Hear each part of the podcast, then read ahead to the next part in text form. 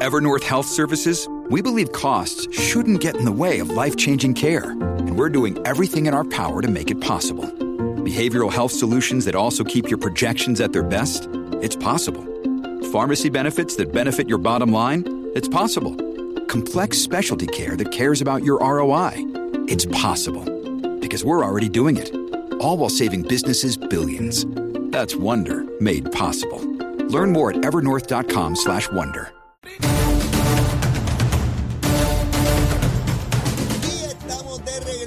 nuestra segunda hora aquí en Nación Z Nacional. Mire, disfrutándome esto en Ya me comí un pedazo del bizcocho.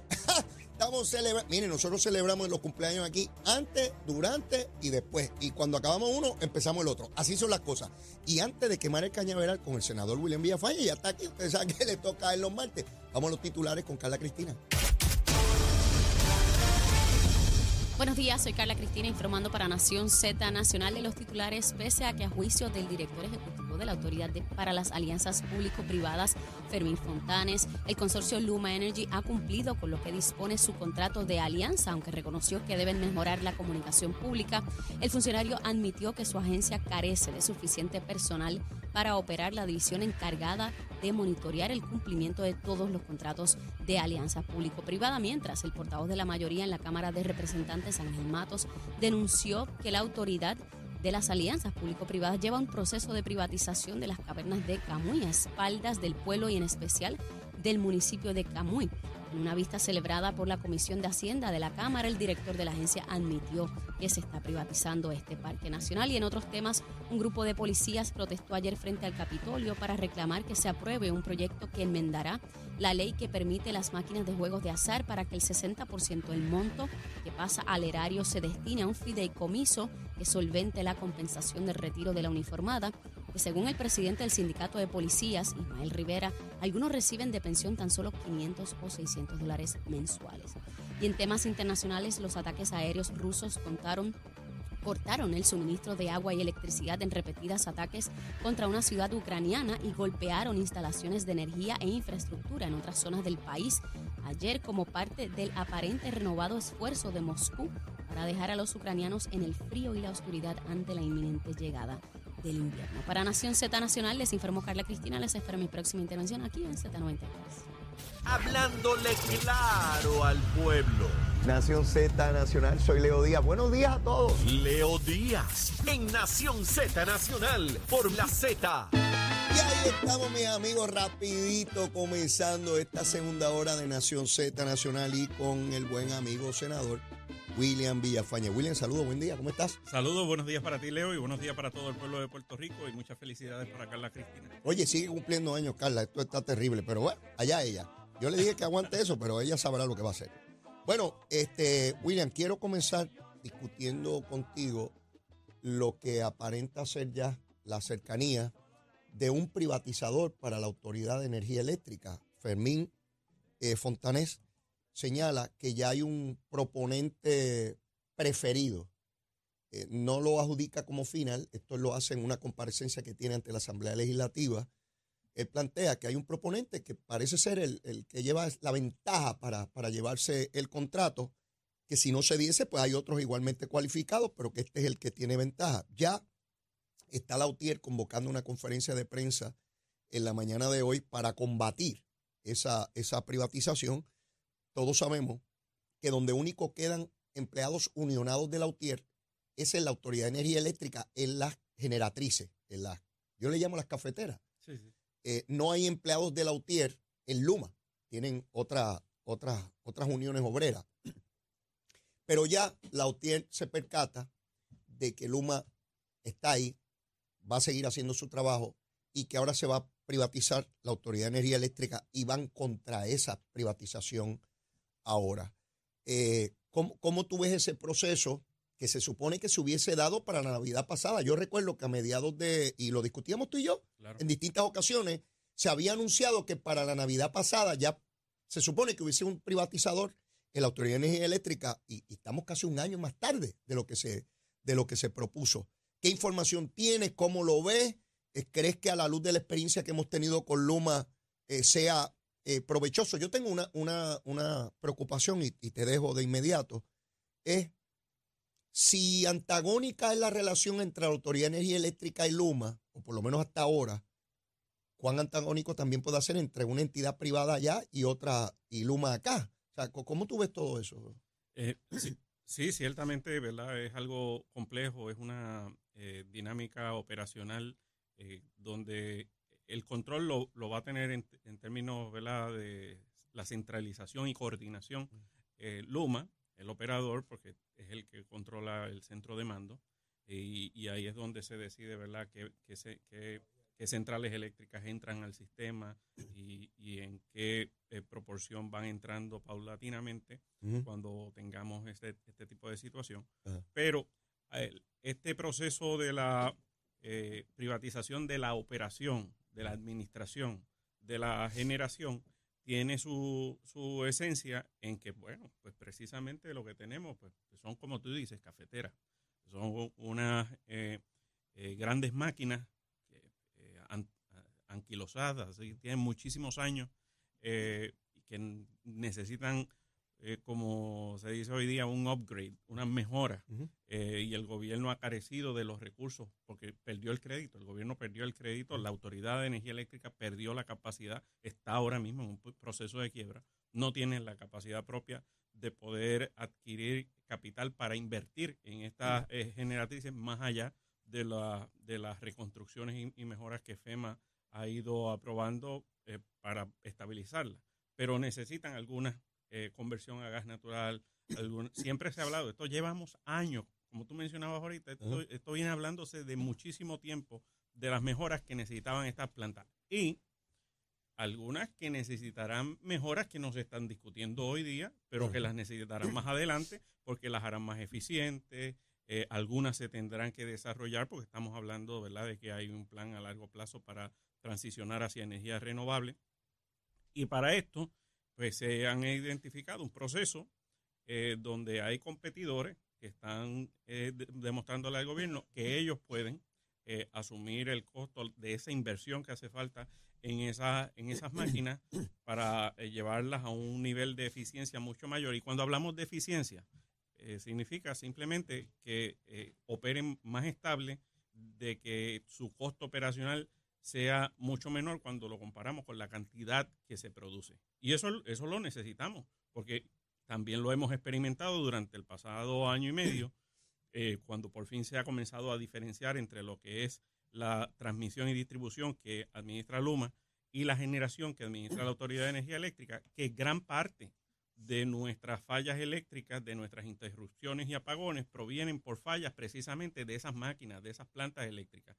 Y este proceso va a permitir eh, que un operador con el, el, capital, con el recurso financiero necesario, pueda hacer este trabajo. Leo, de que van a haber en el camino también ¿verdad? Eh, problemas. Bueno, lo han anticipado ahora en estos días. Uh -huh. Lo han anticipado la propia Autoridad de Energía Eléctrica, el negociado de energía, Luma, todos lo han anticipado, ¿verdad? Porque hay unas limitaciones y va a haber un proceso. Y ese proceso quizás to tome incluso años, porque no estamos hablando de re remedios que se puedan dar de la noche a la mañana.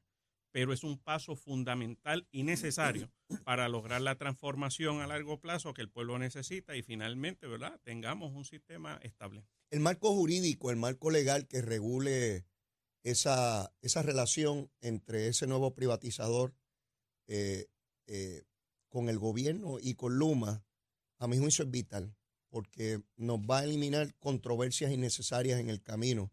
Y la experiencia con, con Luma nos debe, nos debe ayudar eh, y debe ayudar a, a, este comité de alianza público-privada, ¿no? De la experiencia que se ha tenido particularmente en el área de fiscalización.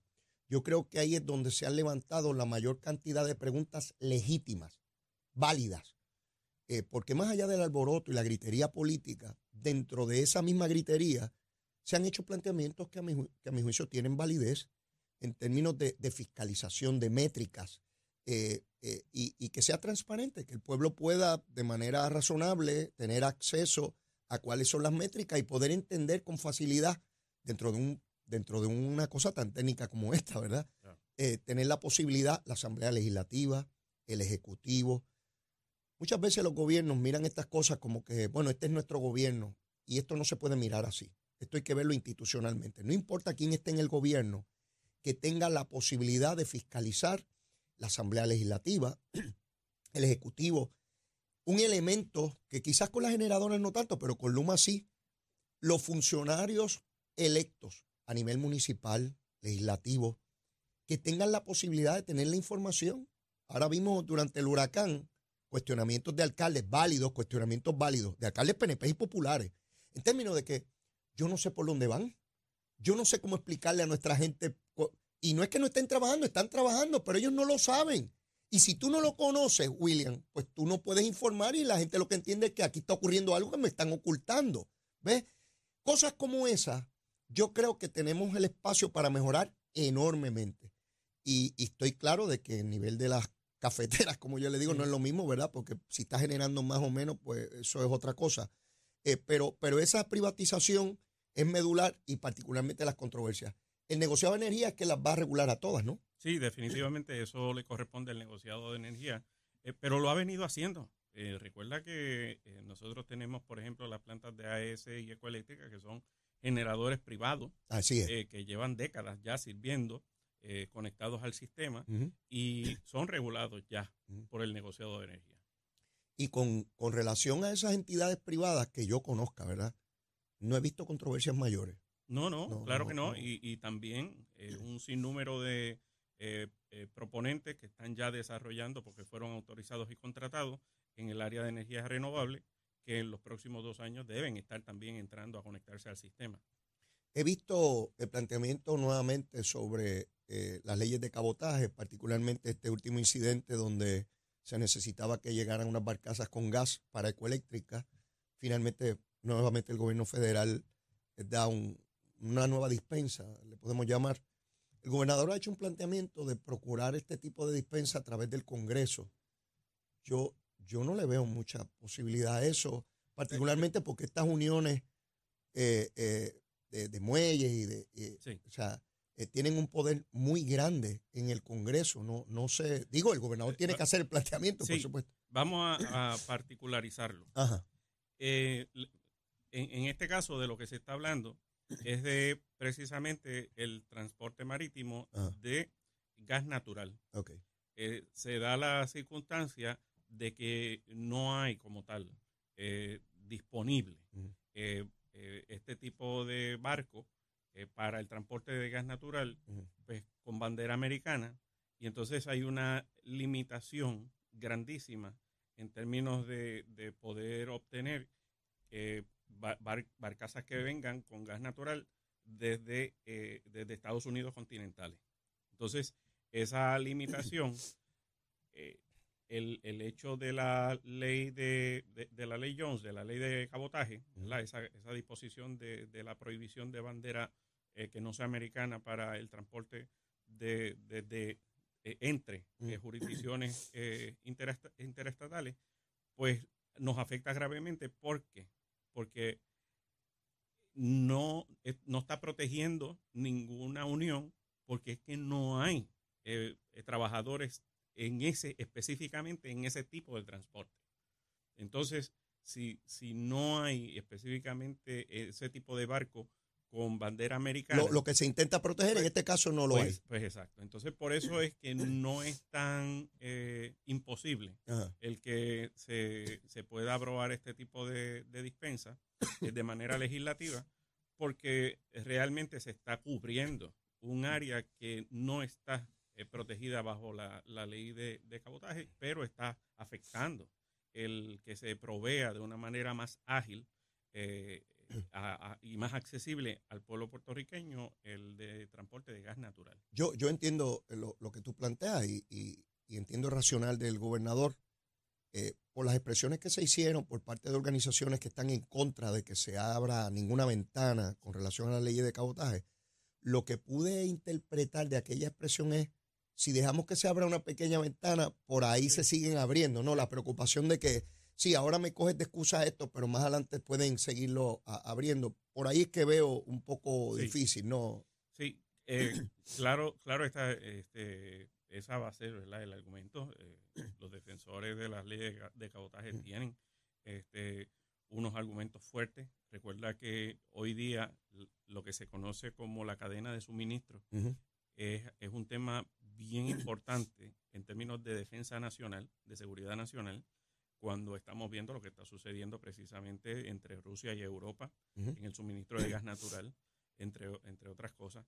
Por lo, por lo tanto, eh, sí tiene una, eh, un valor grandísimo la existencia de la ley de cabotaje dentro de toda la jurisdicción americana para proteger esa cadena de suministro. Pero en esta situación singular tenemos el hecho de, de que eh, Puerto Rico pues no tiene la facilidad de un transporte bajo bandera americana eh, para traer gas natural desde eh, otros estados. Vamos a ver, vamos a ver cómo, cómo va caminando esto. Por lo pronto, las dos peticiones que se han hecho se han, se han validado, se han dado la dispensa y ha podido llegar el combustible que se requiere. De hecho, eh, Ecoeléctrica tenía un problema con el lugar donde atracaban los barcos porque había tenido problemas con, con, el huracán, con Fiona. lo que hablamos aquí, que por allí fue que pasó el huracán. exacto. tengo entendido que ya se, se reconstruyó los daños que, que, hubo en el lugar, así que ya eso no, no parece ser un problema. Quiero que nos movamos a otro asunto, William. Los casos insulares.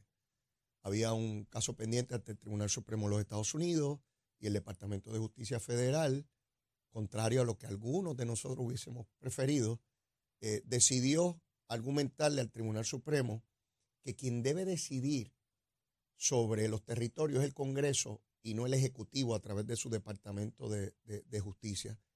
Eso es un, un tanto decepcionante para, para mí, yo sé que para mucha gente también, porque uno espera, perdón, que Joe Biden, que tiene una visión progresista sobre los sectores que no tienen poderes políticos, pues evite un momento como este para hacer un planteamiento, independientemente de lo que resolviera el Tribunal Supremo, pero dejar puesta su posición.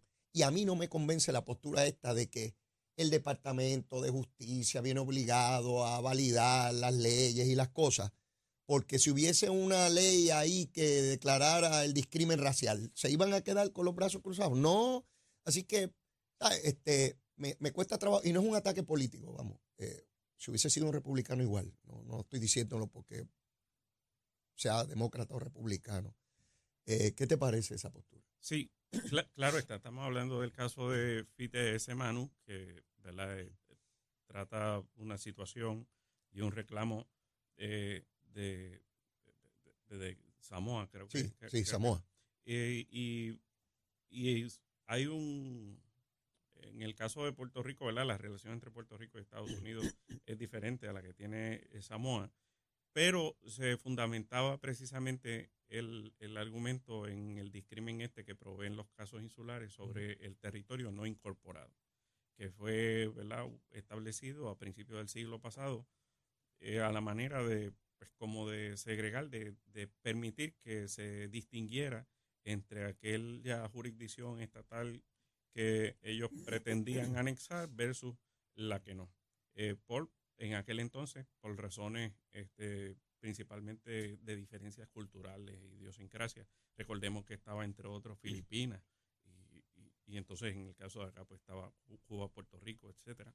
Y entonces en el caso este pues, pues hubo unas determinaciones que fueron eh, apelándose y el Tribunal Supremo puede eh, eh, puede atender o no atender. La realidad es que el Tribunal Supremo atiende alrededor de un 2% de, la, de los casos que le llevan en, en, apelación. Y entonces, este, en esta situación, básicamente el Tribunal Supremo que está diciendo, mira, nosotros no vamos a resolver algo muy distinto a lo que, a lo que eh, resolvió el, el, el, circuito de apelaciones. Eh, y, sostendríamos eso y nos parece que el circuito de apelaciones eh, resolvió conforme a lo que es el derecho y, y la jurisprudencia no amerita como tal una revisión eh, mayor. Así que eh, eso fue lo que se resolvió ahí. Obviamente hubiera tenido un efecto grande para nosotros porque los casos insulares nos afectan dramáticamente. Para que tengan una idea, el caso de Baello que se resolvió hace poco, pues es un caso que si los casos insulares se hubieran se hubieran quitado ya, si esas doctrinas se, hubieran revocado, pues entonces eh, tendríamos derecho al seguro social suplementario, el. SSI, que es un impacto de 2.3 billones de dólares anuales. Nos, sí, nos decepciona la postura de la administración Biden. Yo hablé esto con eh, el personal de Casablanca hace algunos meses, eh, cuando se estaba discutiendo varios asuntos, lo del estatus y también lo del SSI. Ellos, eh, la- las explicaciones, ¿verdad? Es que ellos no quieren manipular las opiniones del Departamento de Justicia porque quieren contrastar cómo era la administración de, de Donald Trump. Eh, pero a mí me parece que a final de cuentas lo que están protegiendo es el poder, el poder que tiene eh, el, el gobierno federal sobre eh, sus territorios. Quieren sostener ese Eh, poder. Cuando tú lo dices y haces esa expresión eh, y, con tu, con tu brazo, eh, es el imperio, ¿sí? es el imperio, Sí. el poder imperial. Es algo que, Eh, da, da trabajo soltar el poder. muchachos, es sumamente da- difícil. difícil. A nivel individual, como persona y como nación, eh, poder que se tiene, poder que se resiste a entregar. Así mismo. Y entonces, esa es nuestra realidad.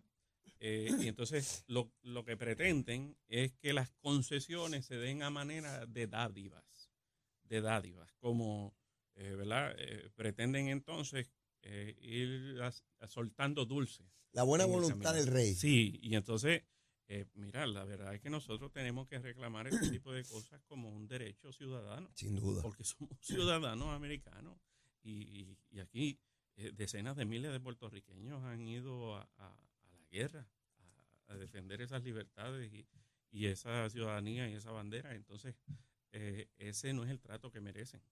Hay todo un debate, vuelve a resurgir, sobre la reforma electoral ahora en la Cámara.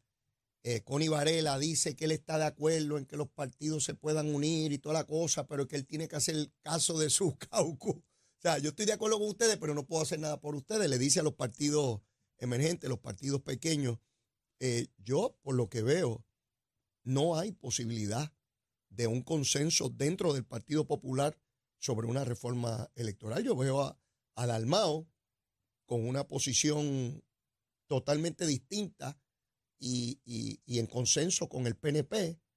Eh, y veo en la Cámara una gran división. Con Ibarela está por allá hablándole a los partidos pequeños como si él favoreciera eso, pero parece no tener los votos tampoco. No, no los tienen. Y, o sea, tú no vislumbras que haya movimiento en cuanto a reformas electorales alguno. Eh, Bueno, eh, más allá, ¿verdad?, de, lo, de, de los preacuerdos que eh, llegaron en el Partido Popular y el Partido Nuevo Progresista, los equipos electorales, no vislumbro de que haya mayores cambios a eso. Y ya, ya estamos por finalizar este año y ya en enero estamos en el año preelectoral. Eso es así. O sea, ya en enero decimos las elecciones son el año que viene. Así, de sencillo. Y en el transcurso de ese primer semestre, ya cada candidato tiene que estar decidiendo para qué va a correr, porque el primero de diciembre del año que viene se abren las candidaturas y hay que llevar los papelitos. William Villafañe Así tiene que llevar todos los papeles el primero de diciembre allí. Los La tiene, campaña comienza el año que viene. exacto, y tiene que llevarlos allí porque te tienen que dar los endosos, tienes que correr por toda la isla, llenar tus endosos, llenar tus cosas.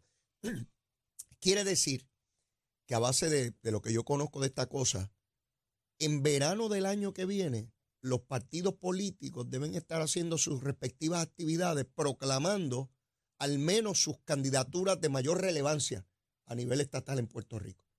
Y yo dificulto que en esa fecha, habiendo una, una asamblea legislativa distinta al gobernador, se vaya a cambiar la ley electoral.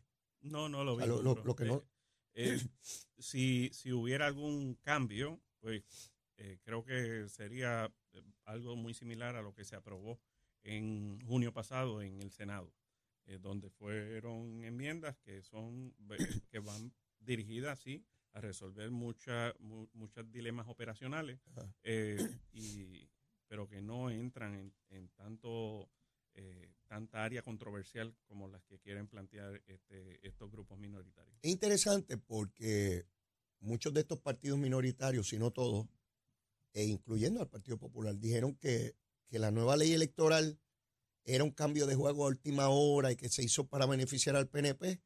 Y la supuesta ley que era para beneficiar al PNP le quitó al PNP la mayoría en Cámara y Senado y no le permitió ganar la mayoría de las alcaldías. Sí, sí. Así que todo eso fue un cuento de camino.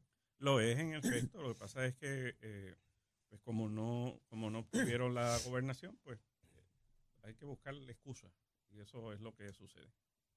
Estamos viendo una controversia al interior del Partido Popular que adquirió mayor relevancia a la luz de la reunión que tuvieron el pasado viernes eh, de liderato. Yo escuchaba a algunos líderes del Partido Popular esta mañana, escuché a algunos del PNP y veo cómo, y esto es algo que también tú y yo hemos discutido anteriormente, cómo esas controversias al interior de los partidos afectan la ejecución gubernamental. Y en este caso, cómo, cómo las controversias entre Tatito y, y, y Dalmao, pues trancaban legislación. En esta ocasión ocurrió a la inversa, este, William. En esta ocasión vemos a Tatito de la mano con Dalmao en posponer las votaciones, en unas enmiendas para ser aprobadas por el Partido Popular, de un tatito que insultaba a Dalmao hace meses atrás, ahora son panas y todo, para que veamos cómo es la política. Hoy son adversarios, mañana son panas y volvemos a ser adversarios. ¿Qué, qué, cuál es tu lectura eh, de, eh, bueno, ya tenemos que ir a una pausa, pero luego de la misma, quisiera saber tu lectura de la reunión del viernes, si lo ves como una secuela de todo lo que ha venido pasando o si tú ves un cambio en dirección que pueda provocar cosas que no habíamos anticipado antes. Pero sí. quiero lo, la opinión tuya a base de, de, de, la experiencia, obviamente, política que ya tú tienes. Mire, seguimos por aquí para abajo. Mire, volando, volando con, con los murciélagos de, de, Nogales. Mire, ¿y sabe qué? Después de la pausa venimos con el almuerzo que va a recomendar William Villafaña. ya yo tengo hambre, llévatela, chero. Buenos días, soy Carla Cristina informando para Nación Z Nacional. En el tránsito se ha reducido el tapón en la mayor parte de las carreteras a través de toda la isla, pero queda algo de congestión en algunas de las vías principales de la zona metropolitana, como la autopista José Diego en tramos de Vega Alta, Dorado, Toabaja, Bayamón, Puerto Nuevo y Atorrey, la carretera 165 en la intersección con la PR22, el expreso Valdeoriotti de Castro en la entrada al túnel Minillas en Santurce. También el ramal 8 en Carolina y la autopista Luis Aferré en la zona de Caguas está pesado todavía y aparentemente hubo un accidente vehicular en la zona. Más adelante actualizo esta información para ustedes. Ahora pasamos con el informe del tiempo. El Servicio Nacional de Meteorología nos informa que en el mar hoy se espera que tengamos olas de hasta 4 pies y vientos de entre 5 y 15 nudos. Sin embargo, los efectos locales de la brisa marina podrían aumentar el viento cerca de las aguas costeras del noroeste y suroeste durante horas de la tarde. Los navegantes deben ejercer precaución debido a las tronadas que se esperan para esta tarde en el norte y oeste de la isla. Y el riesgo de corrientes marinas es bajo en la mayoría de las playas. Sin embargo, el Servicio Nacional de Meteorología advierte a los bañistas que las corrientes marinas amenazantes a la vida a menudo ocurren en las inmediaciones de los malecones, arrecifes y muelles, por lo que se recomienda precaución al nadar en estos espacios. Más adelante les digo qué esperar en el clima hoy. Para Nación Z Nacional les informó Carla Cristina. Les espero mi próxima intervención aquí en Z93.